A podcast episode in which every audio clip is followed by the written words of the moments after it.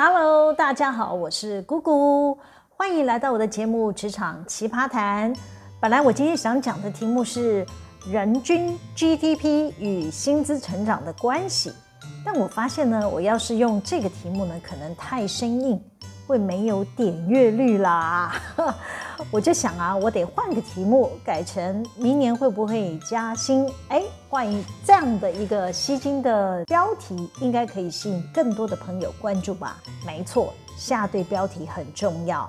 我既然要进这个 Podcast 厨房呢，收听率对我而言至关重要，会影响我是否要坚持做下去的动力。根据 Firstory 平台提供的收听数据显示，我的节目呢刚跨越中段班，我要往前段班迈进。前段班下载的数量呢大概是五万起跳，我知道我还离很远，要请大家多多分享我的节目哦，你们的支持对我很重要。我才能有动力继续跟大家分享职场的奇葩人、奇葩事。好，结束了工商服务，进入今天的主题。呃，我是真的要讲加薪的相关议题啦。最近呢，我们国家的主计处发布了一则新闻，说国际的货币基金，呃，我们简称 IMF，它预测呢，到了二零二五年，台湾的人均 GDP 会来到四万两千八百零二美元。我先科普一下，什么是人均 GDP？就是一个国家或是一个区域呢，在一个年度内呢，所有经济活动，包括生产、劳务、服务等等的价值总和。简单讲，就是将一个区域一整年度的营业额全部加总起来，再除以国家的总人数，就是人均 GDP。IMF 预测，到了二零二五年呢，台湾的人均 GDP 呢，啊，会来到四万两千八百零二美元，以一比二十八的汇率换算，大约台湾每一个人创造的产值会有新台币一百一十九万，预估可以超越南韩。南韩大约会来到四万两千七百一十九美元。其实呢，两个国家的预估的呃这个 GDP 非常的接近。无独有偶，日本的经济研究中心呢，也在这个月的十五号发布了一篇报告说，台湾呢会在二零二八年呢，人均的 GDP 呢将超越日本。哇，这个消息对我来说真的是太劲爆啊！我怀疑这个研究报告是不是有故意要刺激日本人的嫌疑啦？呃，我们以呃去年二零二零年度的数字做比较，日本人的人均 GDP 呢是三万九千八百九十美元，台湾现在是两万八千零五十四美元，也就是说，去年台湾的人均 GDP 呢大概是日本的七十趴左右。很明显哈，我们台湾还落后日本大概三十趴，但这个日本经济研究中心呢，非常看好台湾未来七年哈经济成长力道呢非常的强劲，每一年呢都有八趴以上的经济成长率，因此呢，台湾到了二零二八年后呢就会超越日本啦。届时呢，依照日本的经济研究中心的报告，我们的人均 GDP 呢。会从两万八千零五十四美元成长到四万六千美元，再假设汇率不变哦，还是来到一比二十八来换算的话，大约会从现在的产值七十九万上涨到一百二十八万，这七年的涨幅超过六十三趴。这些数字听起来好像过于乐观了哈，是不是也代表从现在开始，台湾的上班族薪资呢，也将会跟着经济成长率一路涨上来呢？啊，好啦，这些都是国外的研究报告，可不可以达成，还需要时间来验证。另外呢，台湾自己也有很多的股市名嘴啊，财经专家也都蛮乐观的，包括财信的传媒董事长谢金河，他在去年底就曾提过了。台湾钱要第二次淹脚木了。假设未来七年台湾真如国际媒体所预估的景气荣景，我们该怎么因应与准备呢？其实啊，大部分的上班族应该比较关心，二零二二年，也就是明年，到底有没有希望全面加薪啦？这点小确幸会不会有机会实现呢？根据我长期观察人力市场，原则上。明年各行各业一定会加薪，尤其是军公教，包含了约聘人员，已经确定明年可以全面调薪四趴。再来是一般的受薪阶级，台湾领基本工资的外籍移工也可以调薪五趴，也就是说，外籍朋友都可以领到台币两万五千两百五十元了。那么本国籍的劳工理论上也要跟着水涨船高嘛？真的是这样吗？嗯，但我必须很客观的讲，答案可能是不一定哦。大家先别慌张失望，听听姑姑姐的分析。明年能不能调薪，主要还是要看大家所待的产业来决定。假设你待的企业呢是半导体、IC 设计，或者是其他还要扩产、还要大量增加人力的这些产业，你的老板明年不提高工资都不行。一般过完农历年会有离职潮，老板们会为了要稳住军心，加薪势在必行。即便不是跟公务员在一月一号生效，老板们也会早早放出加薪的消息，透露加薪的幅度，不会让员工失望之类的资讯，就是预告他们家的员工，请稍安勿躁，公司一定会加薪，不要急着拿离职单。只是呢，加多加少还要看每个人的绩效表现来决定。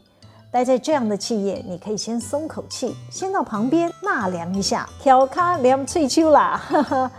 那万一你待的行业呢，叫做苟延残喘，人力冻结，欲缺不补的，那加薪的希望就相对比较渺茫了。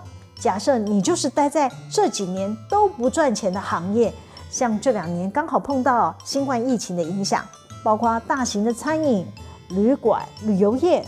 这些公司营运都是在岌岌可危的边缘，没有裁减人力就要谢谢老板不杀之恩呐、啊！哈哈，不是啦，是谢谢老板照顾啦！哈，怎么敢奢求老板再拿钱出来加薪呢？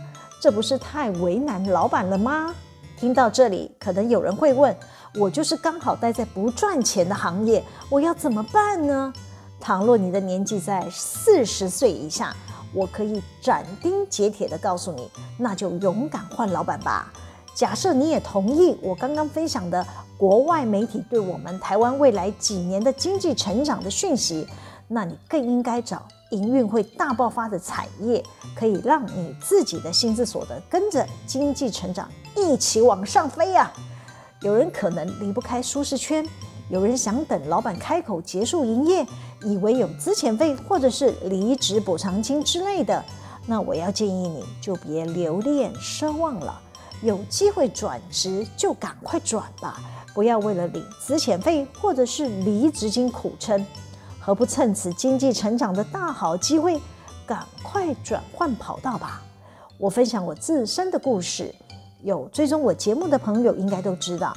我之前待过一家传统产业，后来因为公司内部高层内斗嘛，经营不善啦，啊，业绩就持续下滑，人力呢欲缺不补，不要说加薪了，没有减薪我们就应该偷笑了。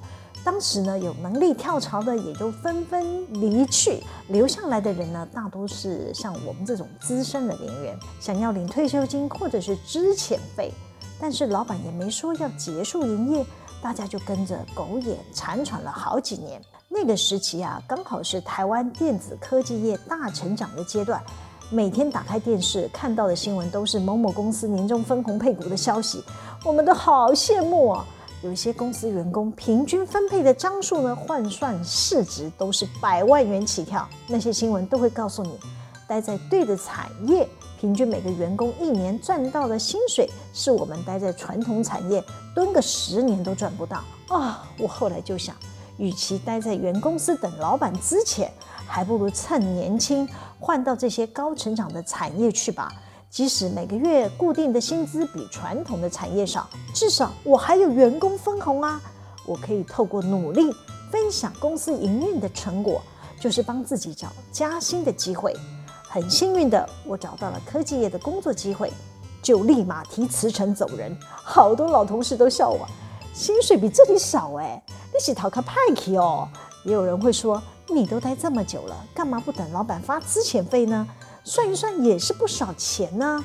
那我就回他们说了，哦，我都三十五了，外面肯给我工作机会，我爬也要爬去啊！哎，过没几年，我的前老板选择了恶性倒闭，别说资遣费了，那些留在公司的老同事们，他们已经有大半年都没领薪水了。那群老同事还跑去劳工局告我们前老板，当然也找不到前老板了哈，整件事情就无疾而终。还好我当年勇敢地跳出来换老板，至少我的薪资也跟着我。后来这家公司一路成长上来，没有倒退路哦。可能有人会问啦，自己已经年纪超过四十了，刚好又是待在不赚钱的产业，转职也比不过年轻人，该怎么办呢？其实啊，我还观察到这一次的疫情后，台湾制造业缺工的状况呢会更严重，冲击到各行各业都在找人才，年龄可能不是问题了，不必太过担心。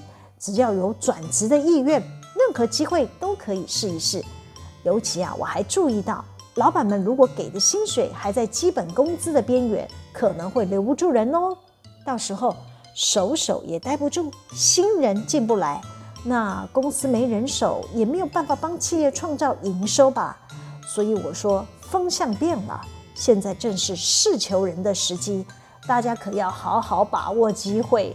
我最近呢还看到一则网络新闻，就有位在竹科晶圆代工厂工作的工程师在网络上发问，他发现呢新竹科学园区附近的一家平价的面店正在征才，广告红纸上写着月休六天，享三节及年终奖金，月薪四万三千元。这位工程师大吃一惊。一个普通的小面店，月薪都快逼近竹科大学毕业的工程师。他在网络发问：普通的面店竟然开这么高的薪水找人，是怎么回事啊？其实答案很简单，就是缺工啊。这是真实的状况。有些公司为了抢人才，已经提高工资，降低很多用人的门槛。不管有没有面对科系。你是学文科艺术的，都可以去科技厂担任助理工程师的工作。这种情况只会越来越明显。我之前呢帮公司找人，也是遇到类似的情形。我们不是一线大厂，我们在人力市场都要跟这些半导体啊、IC 设计的公司抢人才，我们根本抢不赢啊。只好退而求其次，不限科系学历，自然可以吸引想进科技业的求职者喽。听到这里，可能又有人会担心的提问了：我们又不是学理工的，怎么操作这些机器呢？其实啊，大家真的不要想太多。很多公司的设备制成部门啊，会一直优化他们的工作程序，很多工作已经自动化了。都是机器手背在执行，因此啊，是不是相关的科系人才已经不是重点。你只要会操作电脑，多数的工作啊是协助收集电脑的资讯、简易的故障排除，或者是定期巡检抄表的，真的不会用到太多专业的制程技术哦。可能还有人会提问说：“哎，感觉我们自己的公司好像在招兵买马。”但对要不要加薪呢，却三缄其口，不准员工打听。或者你自觉自己表现得不错，但你的直属主管好像不太买单，即便有加薪，也难达到你的满意点，该怎么办呢？那我们就先假设这是你公司的企业文化的问题，不是你的能力有问题啊。真的是这样呢？我也鼓励大家可以去人力市场试一试水温，你就把你的履历表打开来。看看有没有其他的公司在找你。